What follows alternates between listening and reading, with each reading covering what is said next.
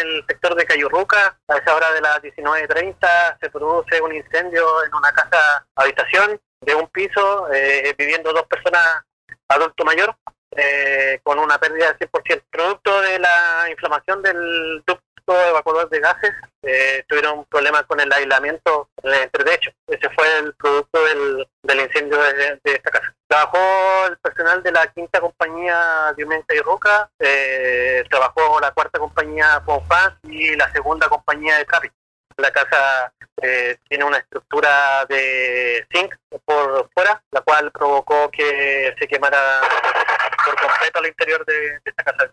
Eh, como le decía, son dos personas adultos mayores, ya que eh, solo salieron de su casa para poder protegerse.